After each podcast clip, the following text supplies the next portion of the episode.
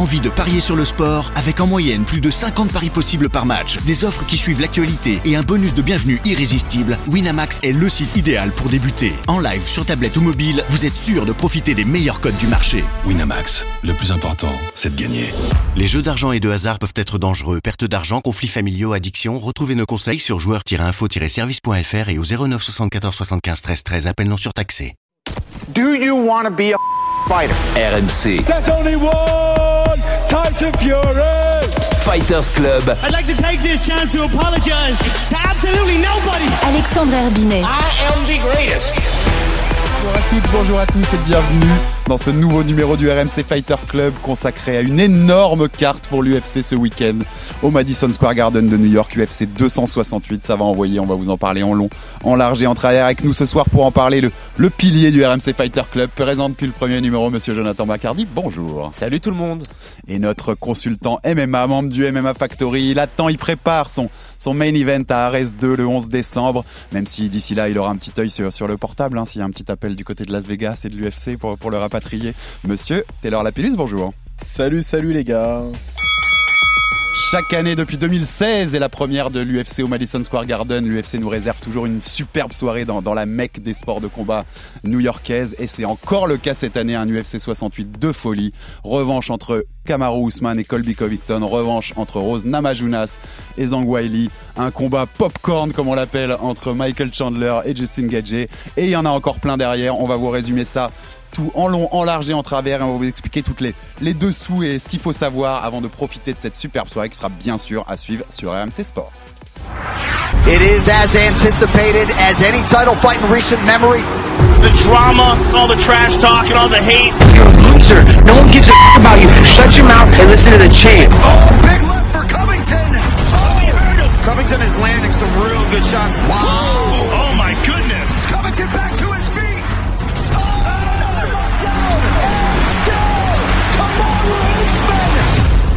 I'm the best in the world, and I'm gonna give you guys a show each and every time. I wake up every single day with vengeance and revenge on my mind. I'm getting what's mine. Colby Covington, he wants that Usman rematch, taking on Tyron Woodley. It's not done. If he's gonna keep running his mouth, step in here and you gotta see me. I'm getting what's mine. I'm getting revenge. If you are a fight fan, you have to watch that fight. Are you kidding me? This is the fight that everybody wants to see. The world's greatest arena. Get me to New York. Les bonnes bandes annonces américaines qui nous, qui nous mettent bien dedans, bien dedans à la veille de cet événement. Donc énorme carte, hein, presque presque la carte de l'année. Enfin en tout cas sur le papier. Après comme d'habitude on va voir on va voir ce qui va se passer dans l'octogone. Déjà avant qu'on rentre dans le vif du sujet de cette UFC 268, messieurs, je voulais vous qu'on revienne en deux minutes rapidement sur l'UFC 267 de la semaine dernière à Abu Dhabi, événement extraordinaire. En plus à 20h30 pour les Français c'était parfait pour suivre ça. Même si nous avec Taylor on a dû suivre ça un peu à, un peu à l'arrache parce qu'on était à Hexagone MMA donc on s'envoyait quelques messages mon Taylor Ouais, pour ouais. se donner les résultats. Euh, voilà je voulais juste en deux minutes les gars qu'est-ce que vous avez retenu de cette carte qui était qui est aussi une des cartes de l'année hein. enfin vu ce qui s'est passé en tout cas dans la cage c'était c'était vraiment un des événements de l'année cette UFC 267 Le combat de l'année entre euh, Petroyan et ouais, Alors même si euh, Petroyan gagne assez, euh, allez, largement entre guillemets, Ouais. euh, parce qu'il prend 4 rounds sur 5, mais le niveau technique du combat, moi je trouve que c'était euh, vraiment, je l'ai vu trois fois en fait depuis cette semaine. Je trouve que techniquement on était sur vraiment du très très très très haut niveau. Alors il y a, y a deux classes d'écart entre Petroyan et Curry Sandhagen, c'est clair, mais ça veut pas dire que Sandhagen n'est pas un des meilleurs techniciens euh, du roster tout court, debout. Donc en fait, ça, ça, ça veut dire à quel point le combat était, était, était monstrueux. Et puis Petroyan, voilà, on savait que je pense que c'est probablement, euh, il est dans la discussion pour savoir qui est le meilleur striker de l'UFC et euh, il a montré euh, sur, sur ce combat-là. Et en plus, le mec, il est complet. Je pense que ça va être très très dur, voire impossible de le détrôner du, trône justement des 135 points. Qu- Quel combattant quand même, hein. c'est un combattant incroyable. 318 coups significatifs dans le combat, le record des, des coques, des bantam a été explosé pendant ce combat-là. C'était une, une masterclass, enfin une masterpiece plutôt euh, entre, entre les deux. C'était vraiment génial à voir comme combat. Qu'est-ce que tu as retenu toi, toi Taylor, de, de cet événement? Bah, le, bien sûr, le, ce, ce combat entre Petroyan et euh, Corey est incroyable. En plus, c'est ma division, donc forcément, j'ai toujours un œil euh, sur, euh, sur ce genre de rencontre.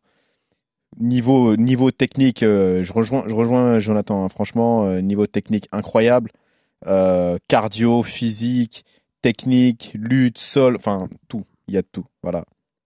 C'est à moi, moi, on retient aussi quand même un petit mot sur sur la victoire de Glover Teixeira, bien sûr, hein, qui est Oui. le, le nouveau champion des light heavyweight. Pour pour les anciens comme nous, ça De ça fait. parle quand même. hein. Mais tu sais ce que ça veut dire? Ça veut dire que la division elle est vraiment en charpie quoi, parce qu'en Ouais, fait avant quand que tu j'allais penses dire les aussi. 200 Non, non, non. Les non. 200, attends, juste les Non, 250, non, c'était non, un peu, non, non. c'était la division de l'UFC. Il y avait Non. Chuck Liddell, etc.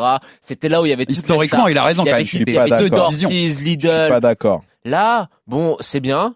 Blakovic, euh, c'était bien aussi, c'était sympa et tout. Mais le problème, c'est qu'il n'y a pas vraiment de mecs qui sont capables de porter cette division depuis que John Jones est parti. Tu vois, c'est en ça que je dis que la division en charpie. C'est Non, que c'est pas très clair en fait. Te- Texera et Texera, il, il, il, il est jusque là, ça fait plusieurs combats là où il fait un run juste, il y a rien, il est irréprochable. C'est-à-dire qu'il a fait de grosses perfs, il a quasiment finalisé tout le monde. Non, c'est juste que le mec, voilà, il a trouvé la fontaine de jouvence et il l'exploite à fond la caisse. Moi, zéro surprise pour le coup sur ce combat. Euh, Il l'annonçait depuis. je voyais euh, Glover Texera euh, s'imposer. Ça fait plusieurs semaines que je le dis. Il va le faire. Donc, euh, pas surpris. D'ailleurs, Herbie qui me dit au moment où on est encore en train de commenter l'hexagone et il me dit waouh, il l'a fait. Glover l'a fait, il l'a étranglé. Donc, vraiment pas surpris. Le mec, il, il est, il est vraiment sur un espèce de, de, de renouveau. Il, je sais pas, il a retrouvé une C'est deuxième l'UFC jeunesse. PI apparemment, ils disent. Ah, c'est le PI. C'est parce qu'il est là-bas en fait depuis que ça a ouvert, c'est le mec qui Performance il vit là-bas en Institute. fait. Ah ouais. Il vit là-bas et en fait il profite de- des nutritionnistes, des masseurs, etc. Performance Institute à Las Vegas. Ah, Et- là, et- bah, bah, c'est peut-être ça. Ça peut te donner des idées ou quoi maintenant que t'as ton visa Et, et deux, deux petites choses qu'on peut noter sur cette UFC dans 67 en plus, Islam Makachev, Oui, hein, je, bah vous, je oui. vous le dis depuis longtemps, il arrive et il arrive très très sévère chez les légers, ça va être un vrai problème euh, même pour, même pour le champion hein, à C'était- venir. C'était gênant presque en fait. ce qu'il a Ouais, C'est- franchement, c'est je pensais, pas, qu'il- je pensais pas qu'il allait faire ça. Contre Dan Hooker. Et bien C'est- sûr, comment ne pas dire un gros gênant big up à Kamzat Chimaev qui, qui a déglingué le top 11 de, de Pareil. sa catégorie, euh, le, le c'est- chinois Jilian peu- C'était un Jing. peu gênant quand même. hein. Presque gênant, il le soulève, il l'amène sur la cage, il va parler à Dana alors que l'autre est encore dans ses bras. Pas- C'est- c'est des moments- encore finalisé. C'est des moments C'est iconiques. qui, qui, qui Ouais. est dingue. C'est des moments qu'on repassera à la, à la- à la télé pendant 10 ans. Et Bah puis, oui. sa façon à- après au micro de gueuler, je vais tous vous, je vais tous vous tuer, je viens tous vous battre. Moi, je disais cette semaine, il y a du Connor. hein. Dans, dans la- le côté Oui. phénomène, le côté euh, météorite quoi de, de, de, de la montée, il y a, il y a du Connor et, et je pense Oui. qu'on n'a pas fini d'en entendre parler de Chimaev. Après, après, 254 4 coups mis Oui. depuis ses débuts à l'UFC, deux fort, seuls coups pris. Hein. Il est C'est très 100 fort. 127 pour 1. Maintenant, maintenant, on veut le voir contre un top 5. Exactement. De toute Voilà. façon, il, il lui avait déjà donné Edward Après, euh, Li semaines. Jingyang, c'était quand même un beau test. Ah hein. bah oui. Attention. On l'avait dit. Que, euh, moi, Euh, pour moi, c'était son premier vrai test à l'UFC, Li Jingyang. Maintenant, euh, quand je vois ce qu'il en a fait, forcément, ça me fait effectivement penser à Connor au début où on disait oui, mais il affronte personne. Et euh, il y a effectivement, y a, y a- je pense qu'il faut, il y a deux choses à, à calibrer. Il y a le, les, les combattants qui sont en face, mais il y a aussi la manière dont La vous manière, battez les mecs. Et quand tu, tu bats quelqu'un avec une facilité aussi déconcertante, je pense qu'il faut pas juste s'arrêter sur le classement du gars. À l'UFC, on va pas se mentir, le top 10, top 15, top 20, top 30, les mecs sont tous forts. Mm. Ils, c'est- ils sont pas là par hasard. Donc, quand on bat un mec avec autant de facilité, je pense qu'il faut quand même, euh, c'est quand même alarmant et se dire, ok, c'est pas un top 5, mais vu ce qu'il vient de lui faire, c'est quand même assez, euh, incroyable. Parce que Li Jingliang, c'est du solide, hein, attention. Hein. Ouais. Après Taylor, je pense qu'il y a quand même un gap euh, dans cette division. Il y a quand même un gap entre les mecs qui sont euh, dans le top 5 et les autres. Ça veut pas dire que les, les mecs classés entre 5 et 15 sont mauvais. Au contraire, je pense qu'ils sont excellents tellement la catégorie des 170 points des riches. Mais après, par exemple, tu vois, j'ai vu que Neil Magny voulait l'affronter. Neil Magny, c'est un combattant qui est chiant. Ouais, ça sert à rien. C'est- non, non, non. C'est chiant parce que Mais- personne, personne ne le bat, personne lui roule dessus en fait. Je trouve que ça sera un bon test pour y aller étape par Bah, étape. si, si, si, euh, Chiesa, il lui a roulé dessus, euh, Neil Magny. Moi, je trouve. C'est-à-dire qu'il lui a mis il- de grosses Ouais. dominations de Michael Chiesa euh, sur euh, Neil Magny. Oui, c'est vrai. Maintenant, C'est vrai, euh, maintenant. Maintenant, moi, ce que je pense, c'est que si tu lui mets un top 5, donc le prochain combat, il peut demander la ceinture légitimement. Moi, j'aimerais bien le voir contre Vicente Shim- Luque. Shimaev, bah, s'il tape Luque, qui était Ouais. officiellement, d'ailleurs, qui est, remplaçant. qui est remplaçant officiel hein, Mm. sur euh, l'événement de ce week-end, donc s'il tape Vincente Luque, pour moi, le com- prochain combat de Ah bah Shimaev, c'est la, c'est la ceinture. Il faut pas faire euh. Ned Diaz là comme il parle. Non, tout, pas du tout. Et c'est Ah, quasiment non. obligatoire en effet. Non. Tu dois y aller Non. parce que c'est- montées météorites là, tu, tu dois les accompagner. Luque, Et, Shimaev Luque. et Shimaev Luque. Et puis si ça gagne, c'est Shimaev Parce Ousmane. que Et Luque, c'est attention, tout. hein. C'est Shimaev Luque, Ousmane. c'est- Luque, c'est très fort. Hein. Et Shimaev Ousmane, je peux Bah, vous dire, Lu- si, si Luque, Ousmane, c'est solide au sol, et puis, euh, Debout, c'est un- assassin. C'est un chien de la casse. Et, derrière, hein, si Ousmane continue de déglinguer tout le monde, le Shimaev Ousmane, euh, il fait vendre. hein, je vous le dis tout de suite parce que parce que tout le monde va vouloir le voir celui-là. Bon, on tourne la page du passé, messieurs, et on se on, on se tourne exactement vers le présent et même le futur avec ce week-end UFC 268 au Madison Square Garden. On va vous faire un focus sur les trois gros combats, les trois combats principaux de, cet- événement, même s'il y en a un qui va ouvrir le pay-per-view, qui sera pas le, le troisième combat avant la fin. On va commencer par le main event, messieurs. Kamaru Usman contre l'ami Colby Covington. Deux ans après, il s'était affronté en décembre 2019, victoire par TKO de, de, de Kamaru Usman à moins d'une minute de la fin du cinquième round. Il l'a- ça avait été une grande guerre pendant 24 minutes et puis le dernier round, il lui met deux knockdowns et, et il, finit, il finit le travail. Depuis, notre ami Kamaru, il a fait trois combats, deux contre Masvidal, un contre Burns. Il a régalé à chaque fois. Colby, lui, il a affronté Tyron Woodley. Euh, c'est sa seule, c'est son seul Ouais. combat entre temps qu'il a battu aussi. Mais alors c'est Tyron Woodley qui moins d'un an après se faisait battre par Jake Paul dans un combat de boxe, hein, par le YouTuber. Tyron Woodley, tout, tout le monde le bat depuis. Oui, voilà, c'était pas, le c'était, c'était pas le Woodley, c'était pas le Woodley au top de sa ah, forme. pas de. Donc voilà, est-ce qu'on prend le les mêmes ou on recommence On a l'impression qu'il y a une évolution plus importante chez Ousmane? On va, on va en parler maintenant, messieurs. Déjà, on- je vais vous les entamer par ça. Kamaru Ousmane, messieurs. Est-ce qu'on est d'accord que c'est aujourd'hui le numéro un pound for pound à l'UFC Meilleur combattant, toutes catégories confondues. Rabib le dit, lui-même le dit, beaucoup d'observateurs le disent. Qu'est-ce que vous en pensez, les gars? Moi, je suis assez d'accord, c'est-à-dire que euh, a dominé tous ses adversaires. Euh, il, a, a une domination qui est assez euh, incroyable de la part de, de. Il commence, bah, il, sera pas loin d'accrocher certains records, notamment sur le nombre de défenses en welter. Et puis, j'ai vraiment la sensation qu'il règne sans partage, quoi. Donc, euh, pour moi, il est, on peut le, le- entre si on prend parce que l'e- l'extra sportif compte hein, dans ce classement euh, pound for pound, même si euh, on ne dit pas ou- ou- ouvertement, mais euh, l'extra sportif compte. Donc si on prend tout ça, je pense qu'il peut légitimement être le numéro un pound for pound. Et puis son évolution aussi, c'est-à-dire qu'il évolue constamment. Euh, Kamaru au début, il- il- quand il gagne le teuf, C'était pénible. c'est un espèce de lutteur un peu grappleur euh, qui était clairement, on va se le dire, chiant. Il était embêtant et à, à combattre, embêtant à regarder. Personne ne voulait le voir. Maintenant, bah, il met KO ses adversaires. Il a gagné sur ses déplacements. Il a gagné sur sa boxe. Sa lutte, elle est tout, tout- toujours aussi efficace. Il a quatre poumons. Euh, Enfin voilà. J'ai envie de dire, euh, moi pour pour moi, il va battre Colby Covington ce week-end. Et puis, euh, il a sa place de numéro un pound for pound. Il y a quand même une nette évolution, rappelez-vous, euh, sur le combat contre Emile Mick, euh, où il dit ouais, euh, tous les fans euh, le, le parce que le combat est très pénible. Il dit oui, mais j'étais juste à 30%, etc., parce que j'étais pas bien. Et euh, Dana White le fustige. euh, T'as l'impression qu'en fait, il va jamais avoir son title shot. Et puis, euh, il y a quand même un truc qui s'est passé, c'est que d'une part, bah, on a vu à quel point il pouvait être dominant euh, sur ses points forts, notamment au sol. Euh, le combat contre Demian Maia, même si sur ce combat, euh, Petit aparté, sur ce combat, il y a quand même une grosse escroquerie. Sais pas si vous vous rappelez de, de son combat contre Demian Maia, mais à un moment, Demian Maia est contre la cage, s'apprête à lui prendre le dos, et l'arbitre arrive et redit de désengager et de repartir au centre. Alors bon, bref, je pense que ça aurait quand même changé l'histoire parce qu'une fois que Maia est dans ton dos, c'est terminé. Ceci étant dit, non mais il a quand même nettoyé la catégorie et puis surtout voilà, il y a son évolution où il a fait beaucoup d'énormes progrès en striking. Alors ça a été un petit peu forcé, mais au final ça a été une bénédiction de devoir changer de camp euh, à cause de son combat contre Gilbert Burns, qui était lui aussi euh, euh, avec lui euh, sous Henry Hooft. Du coup ça l'a poussé à aller, aller travailler avec Trevor Whitman et puis on a vu une nette évolution. Maintenant en plus il met ses, ses adversaires KO, il est vraiment phénoménal. Après pound for pound, oui, euh, mais pour moi, y en a. Enfin, il est dans la discussion avec deux autres, je pense. C'est très subjectif, euh, et puis ça n'a pas grand intérêt, mais je pense qu'Adesanya, même s'il a, même s'il perd euh, lors de sa tentative de monter en 205, il a aussi nettoyé sa division, il est impressionnant, et je pense qu'il faut le mettre dans la discussion. Et puis Petr Yan aussi, Mmh. même s'il a un parcours un petit peu moindre, je pense que tu vois, dans la définition même du pound for pound, moi, Petr Yan, il est numéro un pour moi parce qu'il sait tout faire, Non. et qu'il est Non, trop, trop non, à tout. J'ai- j'ai- Non, Mais- il vient d'arriver. Attends, euh, Kamaru a prouvé. Je le mettais pas avant le week-end d'avant moi, mais Petr Yan, il est dans la discussion pour moi. Euh, alors, Du euh, numéro à, un, à mon avis, pound. il est dans la- il est dans le top 3 Mais pour moi. non. En termes de, de cap d'aptitude technique, Il est pour complet, il est lui, ouais. complet de ouf. Mais les gars, attendez, c'est pas juste le niveau. C'est-à-dire que déjà pour moi aujourd'hui, quand tu prends, attends, attends, attends, les deux derniers combats de Kamaru, c'est deux KO les gars. Et on parle d'un mec qui est lutteur grappleur à la base. Bien sûr. Et ces deux derniers combats, c'est deux KO. Donc excusez-moi, je pense qu'on peut dire qu'il est complet. Ça c'est la première chose. La deuxième chose, je suis désolé, il a prouvé.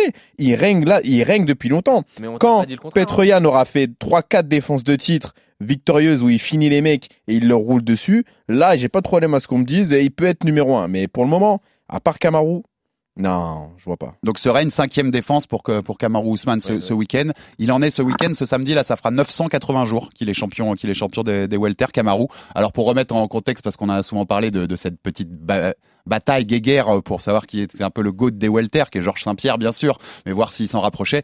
Georges Saint-Pierre, c'est plus de 2000 jours hein, de titre de règne sur un seul titre et 9 défenses. peut pas Donc comparer. il- ouais, non, on peut pas comparer, mais il y a encore quelques petites étapes Oui, mais GSP, pour y arriver. C'est plus pareil. et- a dominé trois générations différentes de welter.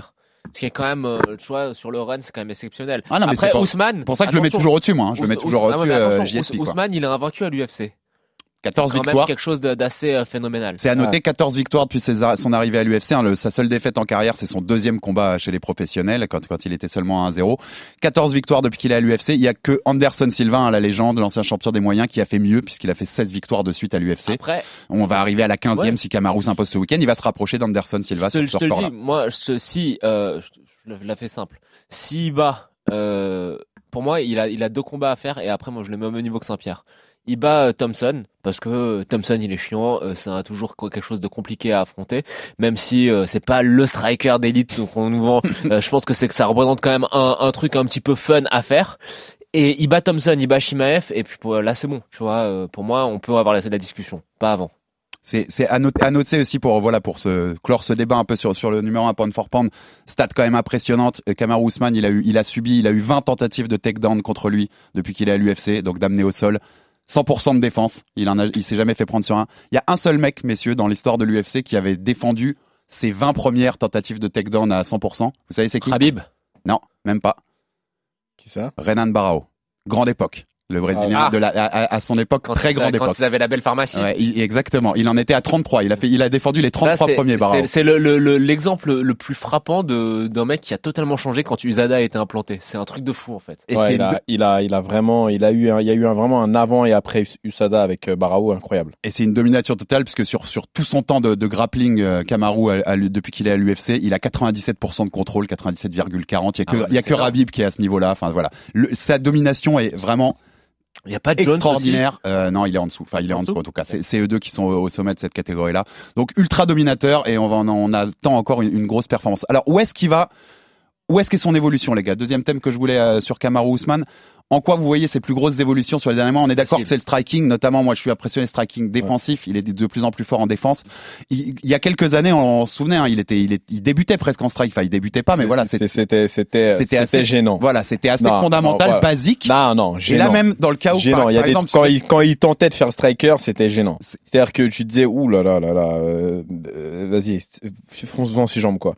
Là aujourd'hui, je suis désolé, mais quand on voit ce qu'il fait, il n'y a pas que le striking, il y a les déplacements, il y a la compréhension aussi de, de il y a la, la lecture euh, du striking de l'adversaire. Euh, voilà, quand il- le chaos de Burns, le chaos de Masvidal, c'est pas des, c'est pas des, c'est pas du hasard. Donc euh, tu sens que au départ il commence à faire un petit, il fait un peu n'importe quoi hein. dans son dernier combat contre euh, Masvidal, ça part un peu dans tous les sens. Là, Trevor Whitman, magicien, hein, voilà, on, on- j'espère qu'on en parlera dans on va un, en parler. dans un, dans un RMC. Ouais, mais je pense qu'on on peut en parler plus longuement dans un, un RMC. épisode Oh oui, oh oui, oh oui, que ça méritera. Donc, Oui. euh, parce que faut rappeler que Trevor Whitman d'ailleurs a, a trois athlètes hein, euh, sur euh, sur cet événement. il a un athlète dans chacun Voilà, des trois combats dont on aujourd'hui. Voilà, dans chacun des trois combats. Ousmane, Rose Namajunas et Ouais. Exactement. Donc du coup, j'ai envie, j'ai envie de dire, il fait les recalibrages qui vont bien, et puis après, ben on a, euh, on a ce chaos sur Masvidal.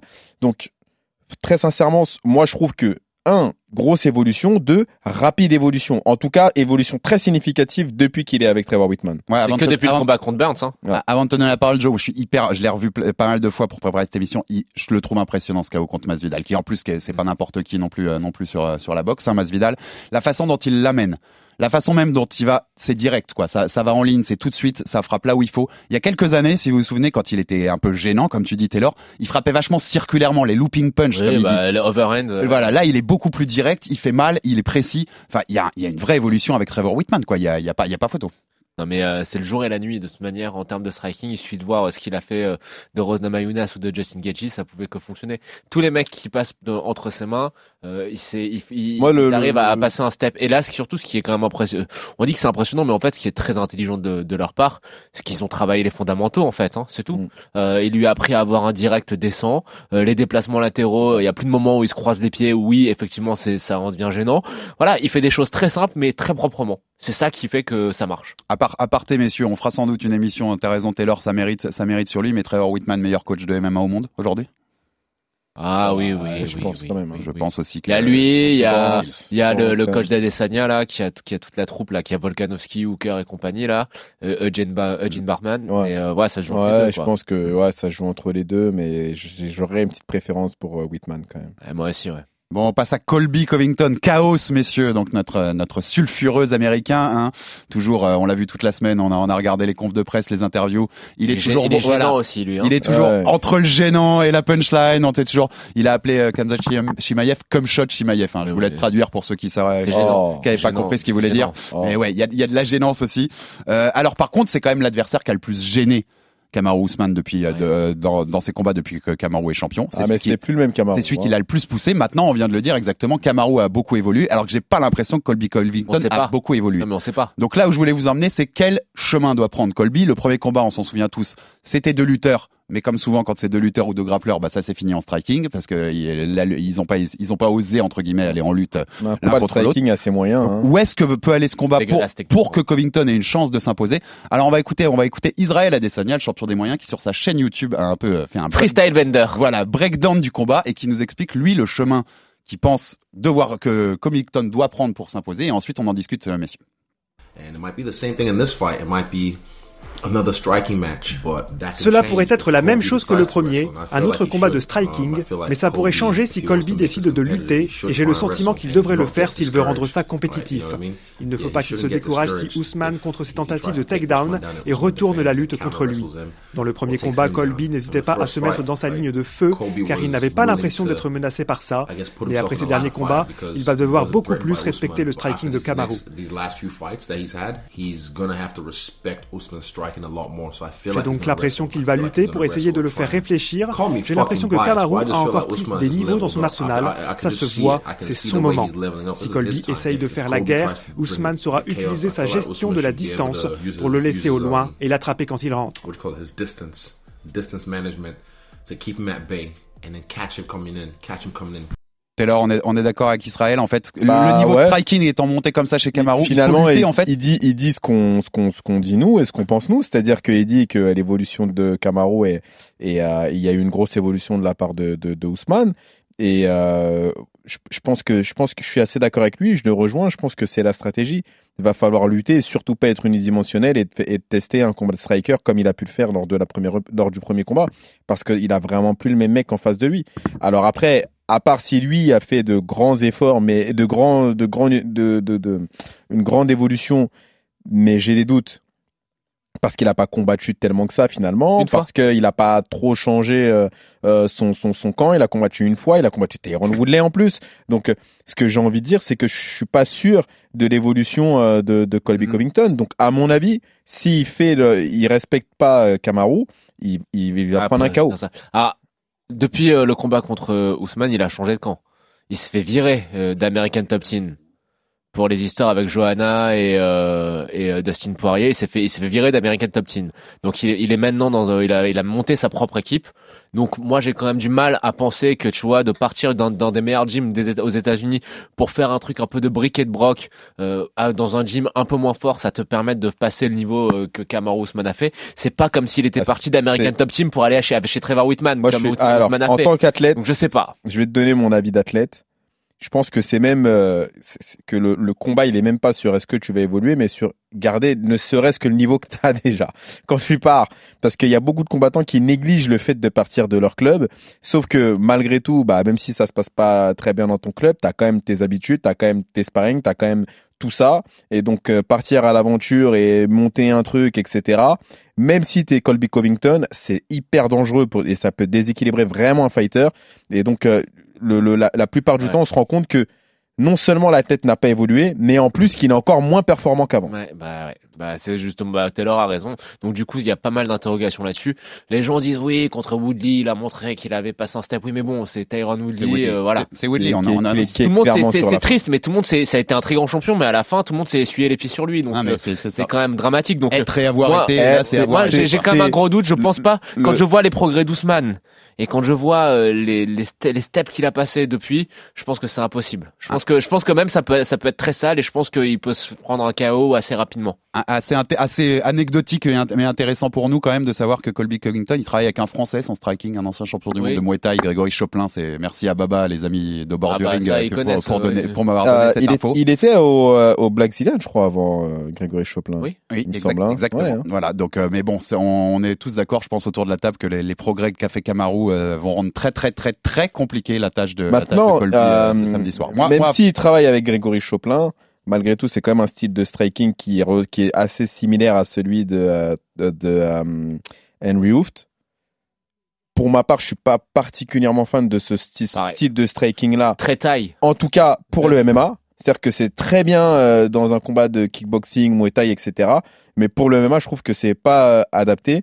D'ailleurs, Henry Hooft, euh, pour le, pour le, on en a déjà parlé plusieurs fois entre nous. J'ai, je, j'accroche vraiment pas pour le coup avec euh, sa méthodologie. Les pieds très à plat. Je pense que c'est un bon coach, il y a pas de débat là-dessus. Mais en tout cas, sa méthodologie, euh, euh, je suis vraiment pas, vraiment pas fan de. de, de Tu de- sais le- l'exemple le de plus sa frappant, méthodologie. c'est euh, le déclin de Luke Rockhold depuis qu'il a qu'il il est, il est passé chez lui. Bah, Hmm. ouais, tu mais vois même- la différence entre Luke Rockhold euh, quand il était à l'AKA et Luke Rockhold qui passe chez Henry Hooft. Tu vois son striking qui a t'as l'impression qu'il est- qu'il est descendu en Moi, je regarde leurs vidéos, euh, souvent, parce qu'ils mettent pas mal de contenu, Ouais, et ouais, tout, ouais. etc. Et je trouve qu'ils sont un peu euh, à l'âge de la pierre euh, du, du coaching, quoi. C'est-à-dire que sur, sur le pied-point, il y a, il y, a, il y a pas de problème, mais c'est une académie hein. pied-point. C'est vraiment.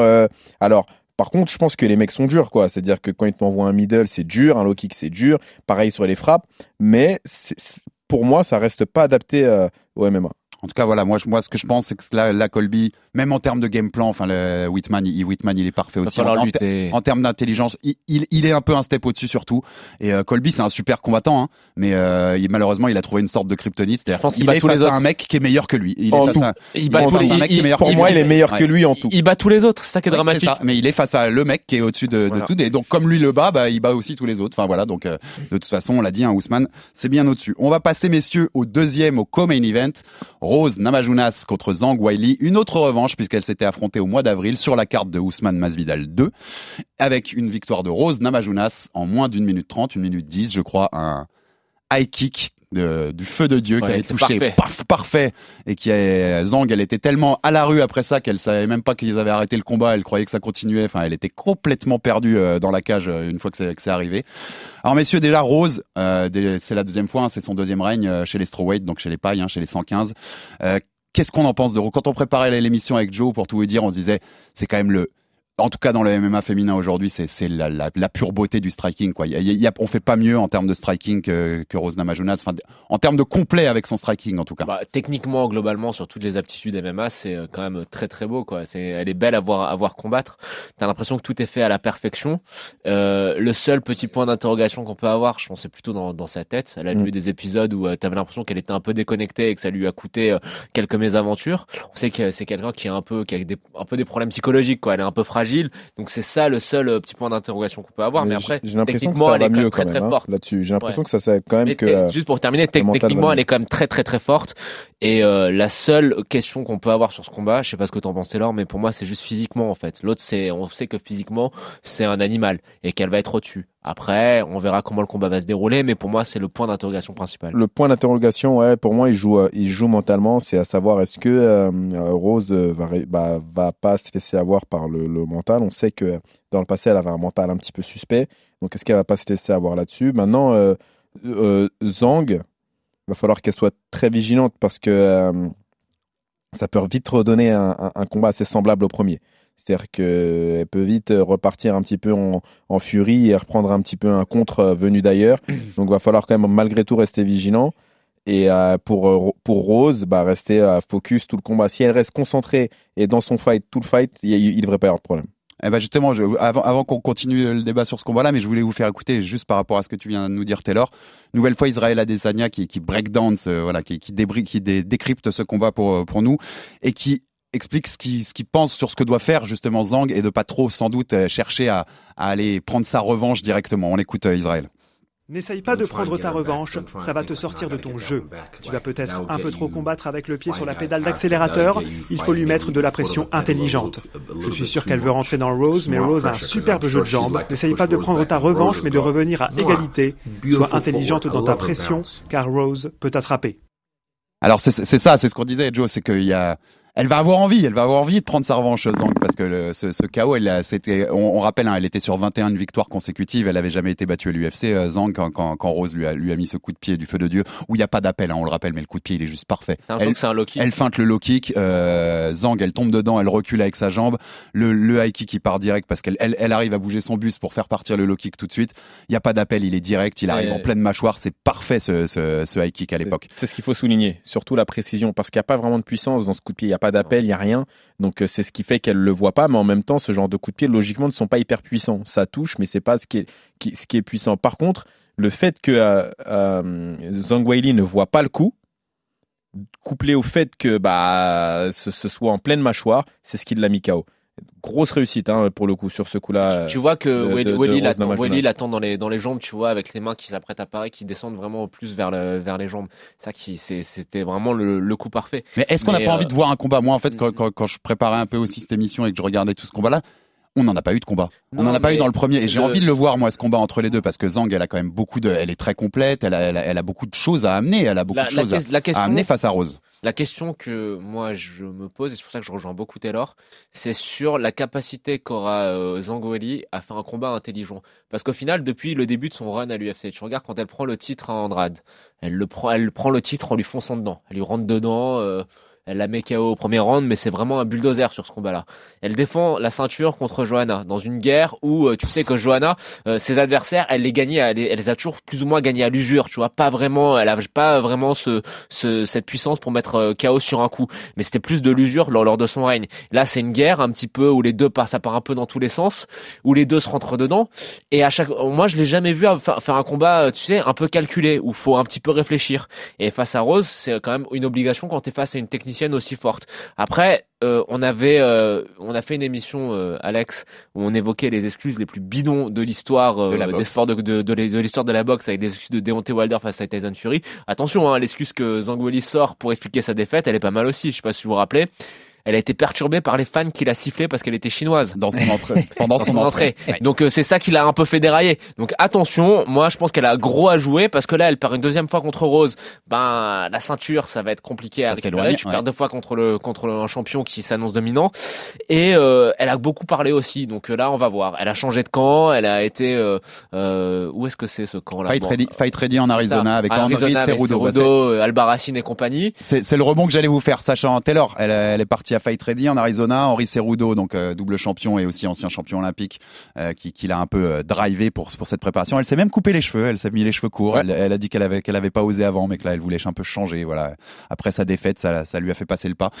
C'est quoi son chemin pour gagner? Est-ce que est-ce qu'ils peuvent lui avoir préparé un game plan vraiment différent qui fait qui fait qu'elle est plus à l'aise? Comment tu vois ce, ce changement de camp aussi pour pour Zhang? Bah, ce changement de camp, elle est quand même avec euh, un ancien champion bantam, flyweight et olympique. Donc, euh, je pense que qui connaît le haut niveau, qui connaît l'UFC, qui connaît le MMA sans aucun doute et qui est particulièrement stratégique. Donc, je pense qu'ils ont préparé euh, euh, une bonne stratégie. Maintenant, un, est-ce qu'elle va réussir à s'y tenir? Ça, c'est la question. Et euh, deuxièmement, est-ce que la stratégie va suffire pour une combattante comme Rose Namajunas qui a de très bons déplacements, un très bon coup d'œil, un bon timing et un bon sol? Ça fait beaucoup de- beaucoup d'incertitudes. Moi, je, je, je, je pense quand même que. Allez, je vais donner un pronostic et je pense que Rose Namajunas va quand même s'imposer dans ce combat-là. Je- Moi, je- Attends la fin, je vous ferai les pronostics. Ouais, les à la fin. moi, moi, je pense pense qu'il va se battre. Je vais même, même être plus, aller plus loin que toi, Taylor. Je pense que euh, Sejudo va lui avoir fait bosser la lutte, que elle, elle va se dire, ils vont, on va pas, je vais profiter de ma puissance physique pour essayer d'amener euh, Rose au sol, un peu comme Andrade avait fait pour prendre la ceinture à Namayunas. Et euh, je pense qu'elle va se faire cueillir sur une tentative d'amener au sol par un genou ou par euh, ou par Ouais, ou une guillotine. par un- elle est forte au sol, hein, Rose. hein, Ouais, donc, ouais. euh, Ouais, c'est un elle peu peut- la elle- crainte aussi elle peut qu'elle la- elle peut- choper, ouais, ouais. Elle peut la finaliser. Hein. Ouais, Elle je, je te suis là-dessus. Je pense qu'elle va tenter de l'amener au sol et que le coup va traîner et que ça va mal se terminer. Et pour vous, pour vous, on en parlait au tout début en, en parlant de ce combat, mais la, la beauté du striking de, de Rose Namajunas, qui est donc une autre élève de Trevor Whitman, hein, encore, c'est cette team du Colorado qui fait très mal. Dernier petit extrait que je voulais vous passer d'Israël Adesanya, qui raconte, lui, hein, on peut dire qu'il s'y connaît un peu en pied-point, euh, notre ami Israël, ça devrait aller, et qui raconte c'est quoi la, la beauté du striking de, de Rose Namajunas. On écoute. She can stick, man. Rose can stick. Yeah, let's move on to Rose. Feint. That jab. Il y a des change it feintes, up to a son jab qu'elle peut aussi transformer en crochet, et sa meilleure arme pour ce combat, son jeu de jambes, sa façon de rebondir qui lui permet de feinter, parfois même avec un double rebond.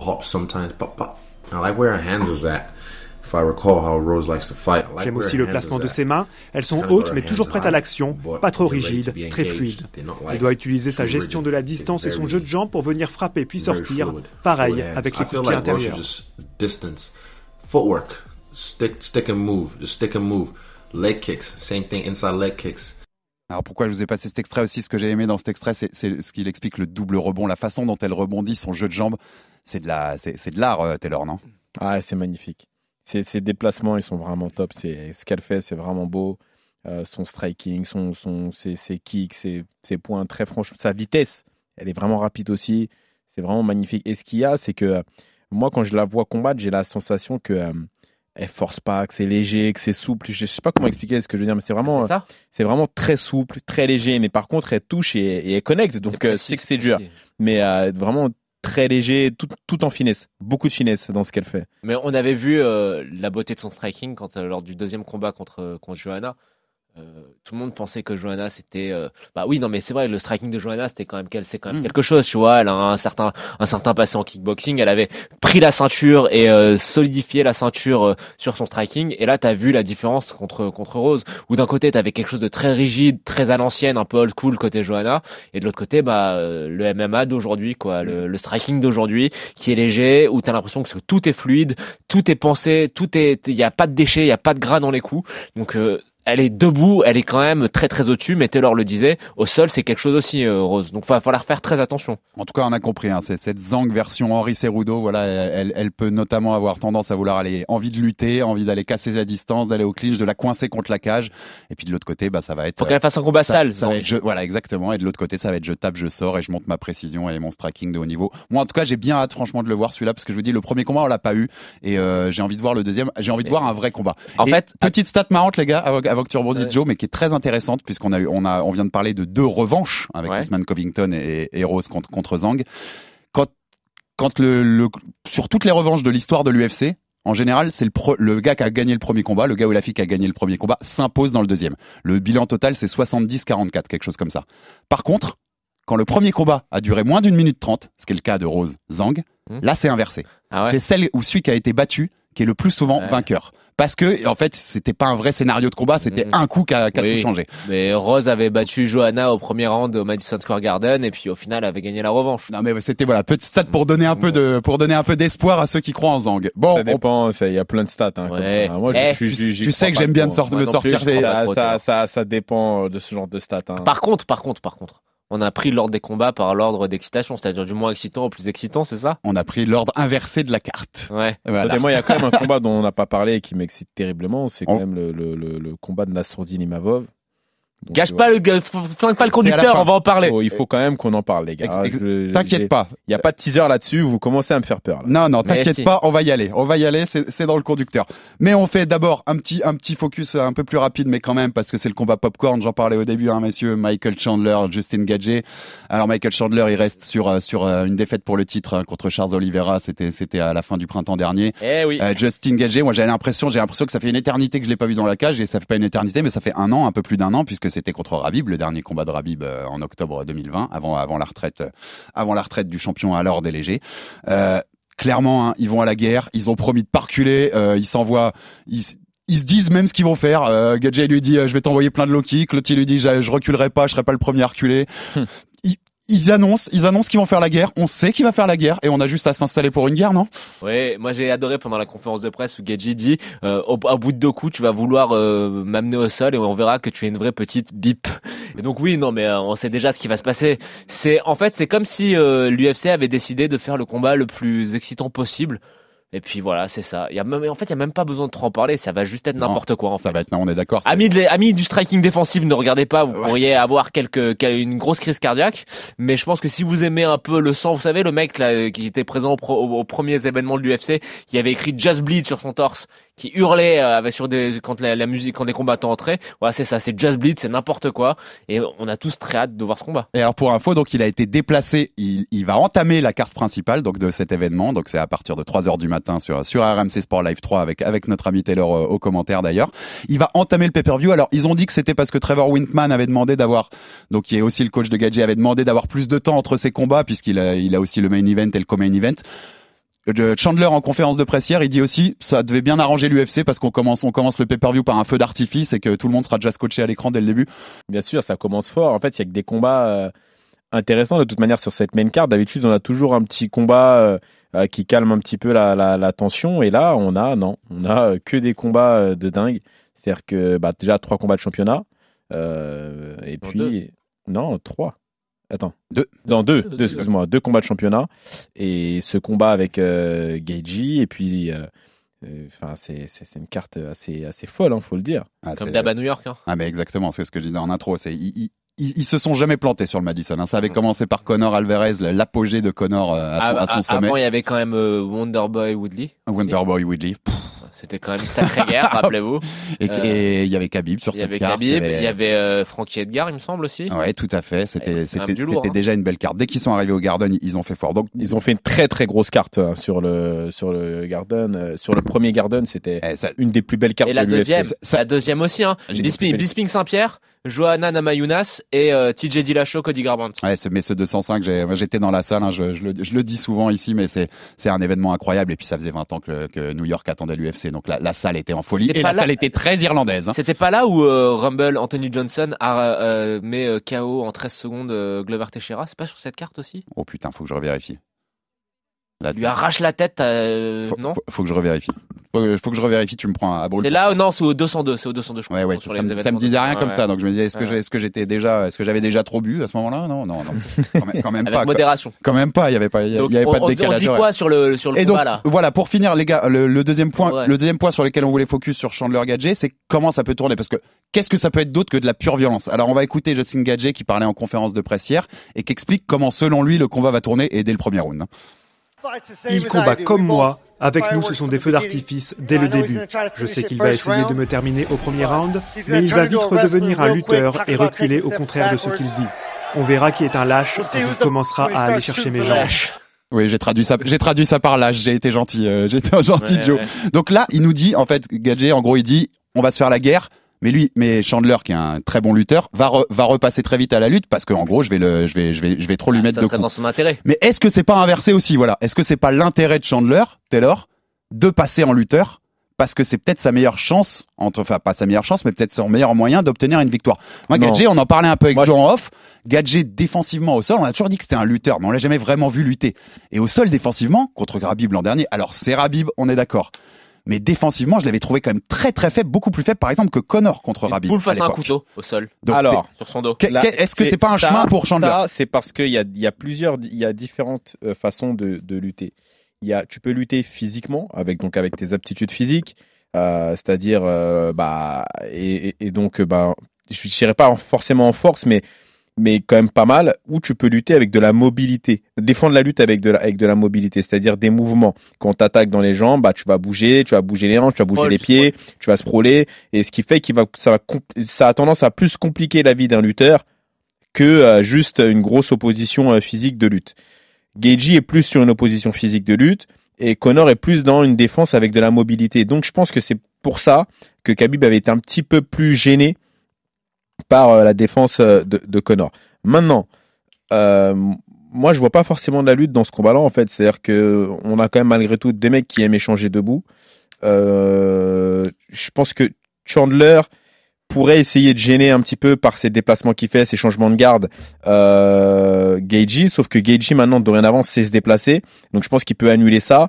Euh, encaisse mieux que Chandler, c'est-à-dire que Chandler, pour moi, il a un menton suspect, je vous le dis clairement, c'est ce que je pense. Il a un, il a un menton suspect. Quand on sait le puncher qu'il a en face et le mec et, et, et, et, la capacité à encaisser les frappes de Geiji, doublé au cardio de Geiji, euh, moi, je vois Geji dans ce combat. Excusez-moi, ah là là, je fais, je fais des pronostics à chaque fois, mais, mais euh, je pense que ça va globalement rester debout, sauf s'il y en a un qui est sonné. Mais je pense que ce sera un combat de, de striker, pas de lutteur. Et euh, je, je parle pour les et, et, en plus, Joe, en plus, on se dit là, je disais, c'est peut-être un chemin pour Chandler, mais en plus, il ramasse bien les jambes, Chandler, mais il peut aussi prendre un bon kick de, de Gadget s'il essaye d'aller les ramasser, donc euh, c'est compliqué pour lui. Hein. La première, c'est que oui, je pense que Chandler peut amener, euh, peut essayer d'amener Gachi au sol, mais le truc, c'est que Gachi, autant sur son dos, euh, je pense qu'il est très mauvais, je pense qu'il a le niveau d'une ceinture blanche, mais qu'il a une capacité à se relever qui est assez, assez impressionnante. C'est en, fait, oui, tu peux l'amener au sol, mais à part t'appeler Rabib, c'est très difficile de le maintenir au sol. Donc il va se proler, il va toujours arriver à se retrouver debout. Donc je pense que ça risque d'être très énergivore pour Chandler d'essayer d'amener Gachi au sol et de voir qu'à chaque fois l'autre arrive à, se relever. Après, en termes de striking pur, pour moi, il n'y a pas photo. Euh, a fait des progrès énormes euh, sur ses derniers combats. On l'a vu, l'apogée c'était contre Tony Ferguson où t'as vu que le mec avait, passé trois steps, euh, trois levels en plus euh, avec Trevor Whitman, même s'il est avec lui depuis très longtemps, mais on a vu voilà que les progrès qu'il avait fait étaient très significatifs, que ce soit dans ses déplacements, dans sa gestion du rythme et dans sa gestion du combat. Et puis il y a quand même le facteur X c'est que c'est low kick quoi. C'est euh, t'as l'impression que le mec il te frappe dans les jambes avec une batte de baseball. Donc euh, Chandler c'est très bien, c'est un combattant qui est spectaculaire. Pour moi ça reste quand même un combattant qui est un petit peu limité, euh, ne serait-ce que par son gabarit. Gadji est quand même beaucoup plus grand, a quand même beaucoup plus d'allonge. Donc à part un, un, un, coup un petit peu pas chanceux, mais sur un coup qui est parfait comme il avait réussi à faire sur Dan Hooker lors de son arrivée à l'UFC, je vois pas comment Chandler peut s'en sortir. Je pense que Gaethje va le va lui laminer les jambes. C'est les jambes de Chandler vont finir, elles vont être violettes et que Gaethje risque de gagner le combat. Alors je pense que Chandler, euh, oui, je suis d'accord avec toi, Taylor. Il a, un menton qui me semble un petit peu suspect, mais je vois bien le combat durer quand même un petit peu, échanger un peu à toi à moi et Gaethje peut finir par l'emporter. Ok, messieurs. Bon, on va passer, on va passer avant les pronostics. On finira par les pronostics, mon Taylor. Ne, ne, t'excite pas trop vite. On va passer au reste de la carte, juste voir ce qui vous excite un peu, parce que c'est une carte au-delà de ces trois combats dont on a parlé. C'est une carte de feu. Il y a certains combats dans les prélims qui pourraient être très haut placés dans certaines Fight Night, hein, clairement. Alors, je vous fais un peu rapidement euh, ce qui reste. Ce qui reste sur la main card, c'est Frankie Edgar, Marlon Vera. Et Shane Burgos, Billy Carantillo. Oui, bah, euh, Sur les prélims, on a les débuts d'Alex Pereira à l'UFC, l'homme qui a mis KO Israël Adesanya au Glory. C'est pas quand même pas n'importe qui en kickboxing contre Andreas Michailidis. On a Ali Akinta contre Bobby Green, Phil Hawes contre Keith Curtis et Edmund Shabazian euh, contre Nassourdine Imavov. Je vous fais pas toute la liste, mais il y en a, il y en a encore quelques autres comme Yann Gary, Jordan Williams, Gian Villante, Chris Barnett, Dustin Jacoby, John Allen. Et il en reste de petits pour, pour, commencer. Je vais pas tous vous les citer. Messieurs, qu'est-ce qui vous excite dans la carte Taylor? On va, on va, on peut parler de Nassourdine. Ah, bah, ce qui m'excite bien sûr, c'est ce combat de Nassourdine euh, qui peut le permettre d'intégrer le top 10. Donc euh, c'est un combat très très important. Maintenant, euh, moi je suis très rassuré de, euh, de ce combat-là. Je pense que ça va être un combat à sens unique. C'est-à-dire que je pense vraiment que Nassour il va l'atomiser il va y avoir, à mon avis, une minute trente, un petit peu d'observation, de prise d'infos. Et une fois qu'il va lancer le train, je pense que malheureusement, Chabazian, il va, il, va dérailler. Quoi. Il a beaucoup de mal à, gérer la pression, beaucoup de mal à gérer euh, les combattants qui sont agressifs, qui cognent dur. Quand ça devient compliqué, il, a tendance un petit peu euh, à, à, prendre la, la, porte de sortie qui s'ouvre à lui. Donc, euh, du coup, c'est un combat qui me fait un petit peu penser d'ailleurs à, à Derek Lewis contre euh, Cyril Gann. Mm. Euh, je voyais Cyril finir Derek Lewis parce que Derek Lewis est le même genre de combattant qui, qui prend euh, la poudre d'escampette prend les de la porte, voilà. Donc Shabazian c'est pareil.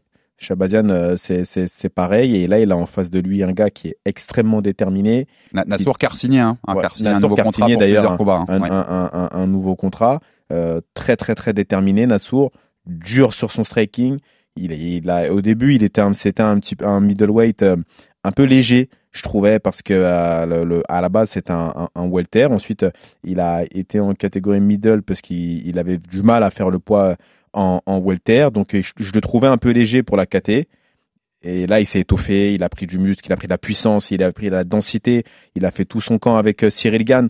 Donc, je, je, pense qu'on va vraiment avoir euh, une masterclass. euh, C'est la, ce la famille MMA Factory. Taylor, toi, t'as as des news? Enfin, tu l'as eu au téléphone cette semaine. Tout Ouais, va bien? Il y a pas de bobo. Il y a, y a on, a, est on, a, on a discuté hier, donc euh, non, pas de bobo, un peu de fatigue, un petit peu de fatigue, forcément, c'est la fin du camp, il y a le régime, il y a le décalage horaire, il y a Mhm. tout ça, donc euh, forcément, et puis, euh, bah, il s'entraîne avec Cyril là-bas, c'était son sparring partner dans toute la prépa, donc euh, euh, Cyril qui est sur place avec eux, donc il continue de s'entraîner avec lui, donc du coup, bah, faut gérer euh, un gabarit comme ça, Mhm. tu vois, donc euh, ça, c'est un, c'est un petit peu, euh, c'est- un petit peu fatigant, mais malgré tout, il est euh, en Oui. forme et mentalement, il est extrêmement déterminé. Et puis l'autre, euh, Shabazian, qui avait une grosse hype, reste quand même sur deux défaites assez cinglantes hein, ouais, ouais. C'est quand même un combattant qui en perd des vitesses On est et plus- euh, pas vraiment confiance. Donc ouais, Et je vois bien euh, Les dynamiques sont inverses. Les dynamiques sont inverses, hein. Nassourdine lui rouler Ouais, dessus et ça serait bien parce que Shabazian avait quand même une grosse hype. Donc s'il peut lui voler sa hype et son classement, ça peut être très très bien. Après moi, ce que j'attends comme combat, il y en a deux.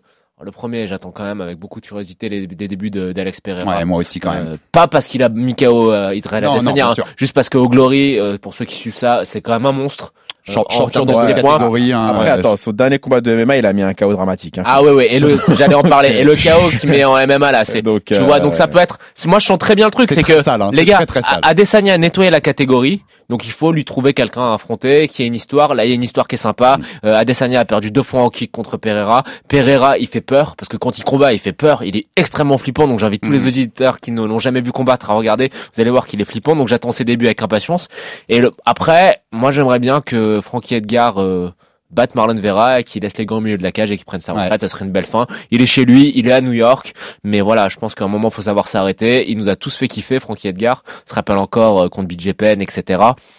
Maintenant, Ouais, faut arrêter. C'est pareil, la pente est très descendante, il a 40 ans. Moi, je, je suis d'accord. Si on pouvait avoir cette image euh, samedi Une soir, euh, ce serait joli. Et Alex Pereira, ouais, moi je les attends aussi parce qu'en effet, si vous avez jamais vu combattre Alex Pereira, allez voir quelques extraits Ça sur internet. Ça fait ultra peur. Au Glory, il a été champion dans deux catégories. Moyen et Euh, lourd léger. Son dernier KO en MMA, ouais, c'est enfin, voilà, c'est très sale ce qu'il peut être capable de faire. Et en effet, dans une KT qui a été un peu nettoyée par Adesanya, un, s'il fait quelques belles victoires, quelques beaux KO, il y a un storytelling qui s'écrit tout seul. hein. Il y a un storytelling, il l'a battu deux fois au Glory, il y a un vrai storytelling qui s'écrit. Et que- plein de force, bien sûr, plein de force à Nassour hein, pour, pour ce combat-là. Et puis, franchement, c'est quand même pas n'importe quoi de, de, de combattre au. Madison Square Garden. Et euh, c'est pas tous tous les combattants français qui, auront- pu faire ça. Et enfin, voilà, Nassour, euh, il, il va en prendre aussi plein les yeux, j'espère, euh, de vivre cette expérience-là. Et c'est et c'est très cool pour lui. Donc voilà, grosse, grosse carte en tout cas. Messieurs, avant qu'on se quitte, Taylor, tu les attendais. Les pronostics. On reprend tous les combats. Ousmane, Covington, 2. Taylor. Euh, Ousmane par KO. Quel Oh. round Euh, allez, R3. Ousmane par KO au 4. Ousmane KO, R2 pour moi. Oula. Rose, Zhang. Euh, vas-y. Rose décision. Rose décision unanime. J'a- J'avais Rose décision, alors je vais mettre Rose, euh, Rose KO euh, quatrième. Allez, Vas-y. pour changer un peu, les gars. Chandler, Gadget, la Ah. guerre. Gachi round 1 par KO. Ouais, je voulais dire ça, mais alors je vais dire R2 du coup. R2, Gagey. Ouais, j'allais dire Non. R1, mais je pense qu'en fait, on est, ce qu'on est tous d'accord, c'est que ça ira pas au R3 Ouais, ou au R4. Et- on est tous d'accord sur Gagey du coup. J'ai oublié de dire un truc parce que je sais pas si vous, je sais pas si je pense que tu l'as, non, tu l'as peut-être commenté ou pas, mais un, un combat de, de Chandler à- au Bellator contre Bren Primus Non, où il se fait arrêter sur un low kick. Non, non, je l'ai Quand pas. on sait pas- que l'autre il frappe euh, comme un sourd sur les low kicks, Ouais. ça on pourrait, euh, tu vois, ça pourrait être un truc sympa. Moi j'aimerais bien avoir un, un KO Ouais. sur low kick à lui. Ouais, un petit euh, low kick ou en calf kick, sachant qu'il les bloque pas du tout, Ah ouais. euh, Michael Chandler, et c'est dû à sa posture, c'est-à-dire qu'en fait son changement de garde ne lui permet pas de bloquer les low kicks Mhm. parce qu'il a les jambes très très écartées pour justement changer de garde et prendre des angles de, de, de frappe. Donc les low kicks intérieurs sont euh, une vraie solution pour pouvoir stopper euh, ces mouvements-là. Voilà, on, on précise, Gaethje par KO sur un low kick. Allez, donc, euh, ça va encore plus loin dans la pression. Ah ouais, non, moi je, je alors je vais pas me prononcer sur low kick, mais je vais dire Geiji euh, KO.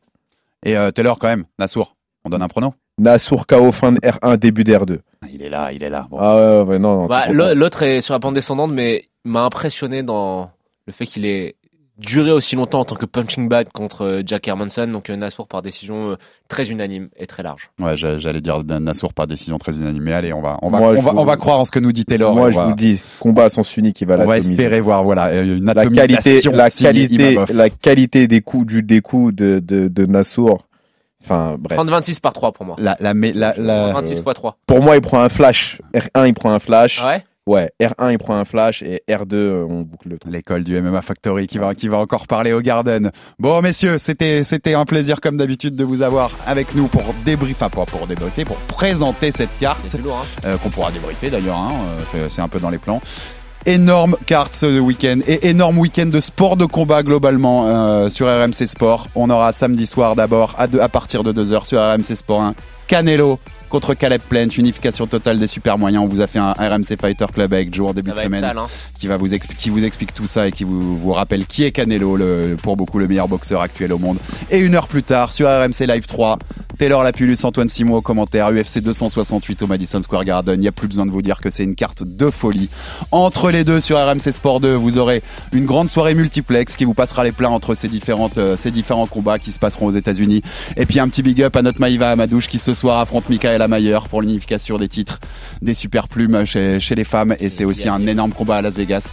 C'est un gros combat de sport, c'est un gros week-end de sport de combat. On va s'éclater et ce sera pour la plupart sur RMC Sport. Soyez a- avec nous samedi Bellator soir. Il y a le Bellator aussi, mais oui, j'allais oublier mon Bellator. que je vais commenter. Le Bellator les gars, que, Taylor va s'emprêter de ce vendredi soir. Tout à, Et on a un français. On a d'ailleurs, je tiens à, à- à le dire, on a, on a deux, on a deux, deux français. Je suis désolé, j'ai pas fait mes devoirs. Je, je crois que c'est Kérouche quelque chose, le premier français sur la prélim.